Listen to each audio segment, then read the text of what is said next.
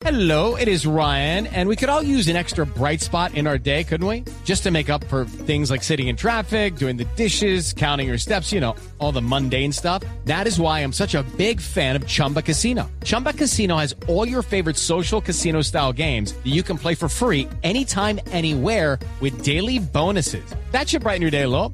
Actually, a lot. So sign up now at chumbacasino.com. That's chumbacasino.com. No purchase necessary. BGW. Void were prohibited by law. See terms and conditions. 18 plus. Vamos a las calles de Bogotá con Eduard Porras, el ojo de la noche en el sector de San Luis, en eh, Teusaquillo, porque hubo una escena muy preocupante, porque dos hombres con granadas y con pistolas robaron y mantuvieron durante varios minutos secuestrados a los trabajadores de una cigarrería, de una tienda de barrio en ese sector de la ciudad.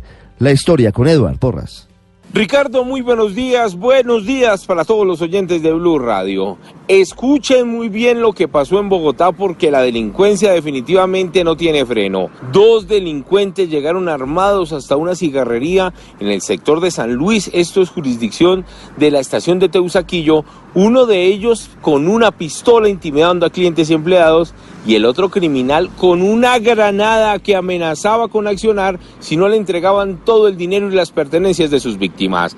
Hablamos con la propietaria del local y esto fue lo que le contó a Blue Radio. Fueron dos ladrones, ambos de nacionalidad venezolana. Sí. Eh, el primero ingresó de chaqueta azul, se acercó al mostrador y el segundo fue encañonando con una pistola a los cuatro eh, clientes que estaban sentados y al, el azul al ver esto ya em- ingresó de manera abrupta al establecimiento a la parte interna y con una granada o una supuesta granada dijo pues que le entregáramos todo. Fueron 10 minutos de tensión donde estos criminales secuestraron a por lo menos 10 personas, los mantuvieron encerrados en un baño, se llevaron al final dinero en efectivo, por lo menos 3 millones de pesos, además botellas de whisky, cigarrillos y algunos comestibles.